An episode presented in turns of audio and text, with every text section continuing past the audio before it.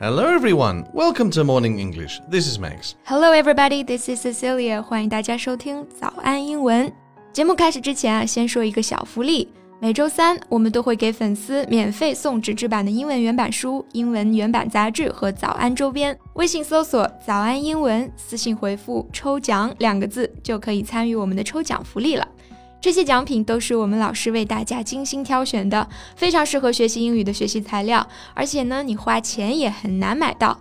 坚持读完一本原版书、杂志或用好我们的周边，你的英语水平一定会再上一个台阶的。快去公众号抽奖吧！祝大家好运。Hey, Cecilia, do you know who Elliot Page is? Sounds familiar. Do you remember the precious pregnant teacher in Juno? Have you ever seen this film, Juno? No, I don't remember watching that film. Ah, she is the girl who constructs dreamscapes in Inception. Does that ring a bell? Oh yeah, now I remember. 盗梦空间里面的那个筑梦师，对吧？嗯，我当时可喜欢他了。这个 dreamscapes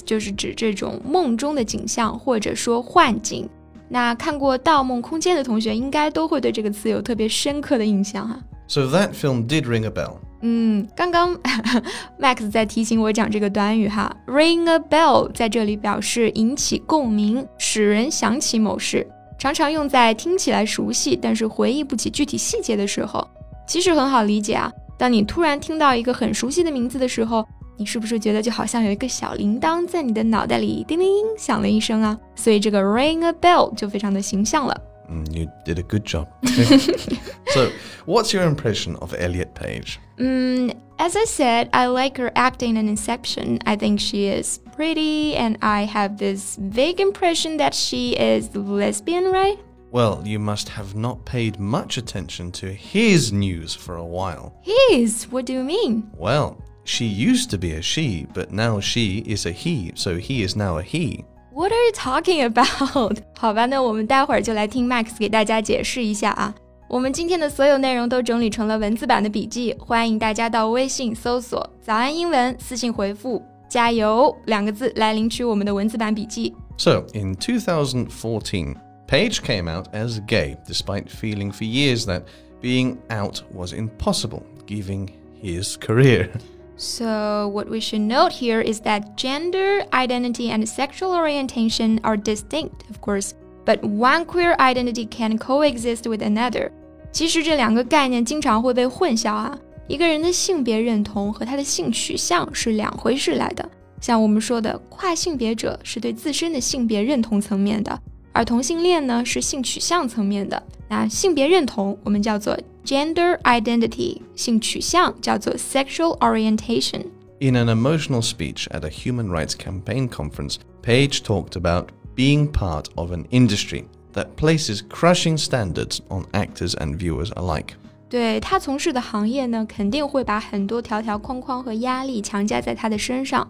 You know, I do remember the actor started wearing suits on the red carpet and he made a masculine wardrobe a condition of taking roles. So that must be after he came out.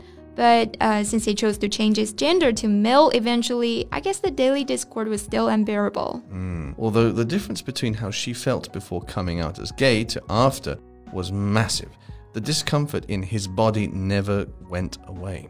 Is it possible that the isolation forced by the pandemic brought to a head Page's wrestling with gender? Because you know, he had a lot of time on his own to really focus on things that he used to be avoiding. 我觉得这个疫情啊，也有可能是很重要的一个原因啊，因为他一下子多了很多的时间去思考自身的这些事情，那他想要结束这种挣扎的愿望也就变得更为迫切了。那 bring something to a head 就是指使问题尖锐化，或者使某事到了紧要的关头。Well, that sounds like a reasonable explanation. Eventually, shame and discomfort gave way to revelation. Yeah, it's good that he was finally able to embrace being transgender and letting himself fully become who he is. Yeah. So this led to a series of decisions. One was asking the world to call him by a different name, Elliot, which he says he's always liked. Well, a new name could be a new start. Yeah. And another decision was to get top surgery. Top surgery refers to the surgical procedures on the breast or of transgender patients. 那这个 top surgery 就是指 为了和性别匹配而切掉乳房或者说隆胸的性别确认手术。Yeah, I remember when he posted his disclosure on Instagram, people were shocked. Mm, like many trans people, Page emphasizes being trans isn't all about surgery. For some people, it's unnecessary. For others, it's unaffordable. Right. And I think that for the wider world, the media's focus on it could sensationalize transgender bodies, inviting invasive and inappropriate questions. 我觉得过分关注这些手术，其实有一点故意炒作跨性别者身体的嫌疑哈。这个 sensationalize 就是指故作耸人听闻的 夸张某事，或者说大肆渲染某事。Right, to exaggerate a story so that it seems more exciting or shocking than it really is. But Page describes surgery as something that, for him, has made it possible to finally recognize himself when he looks in the mirror, providing catharsis he's been waiting for since the total hell of puberty. 嗯，这个 catharsis 就是指精神发泄或者说情感宣泄， 也就是说通过改变自己的身体，他能够把青春期以来的痛苦都宣泄出来了。Since so much of his energy was spent on being uncomfortable in his body, fortunately now he has that energy back. It has completely transformed his life. So, what will it mean for his career? Well, Page has appeared in many projects. He also faced challenges landing female leads. Oh, of course, because he didn't fit Hollywood's narrow mold. Yeah. Since his Instagram post, his team is seeing more activity than they have in years. Many of the offers coming in are trans related, but there are also some dude roles. Oh, that's good. I always thought trans actors would really been considered for cisgender parts. A Max，你有没有觉得好像这些年我们看到了更多是由这种男性转为女性的名人，而像 Page 这种女性转变为男性的就会比较少一些。 yeah, while the visibility gap means that trans men have been spared some of the hate endured by trans women, it has also meant that people like Page have had fewer models. And when there aren't examples, people make monsters of them. For decades, that was something Hollywood did. As detailed in the 2020 Netflix documentary Disclosure, transgender people have been portrayed on screen as villainous and deceitful, tragic subplots of or the butt of jokes. 过去的好莱坞影视作品当中，这种跨性别者的角色总是非常负面的。Today, there are many out trans actors, directors, and producers storylines involving trans people are more common and more respectful. Yeah, and sometimes that aspect of identity is even incidental rather than the crux of a morality tale.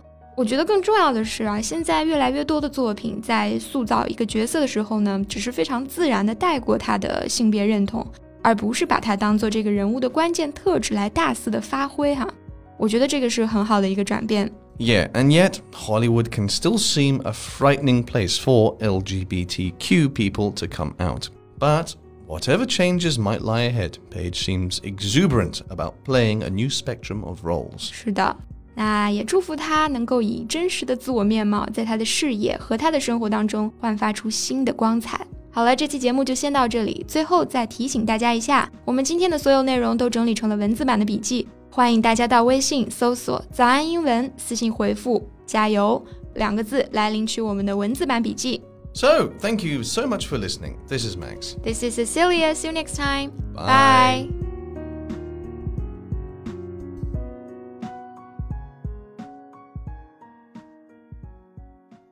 This podcast is from Morning English.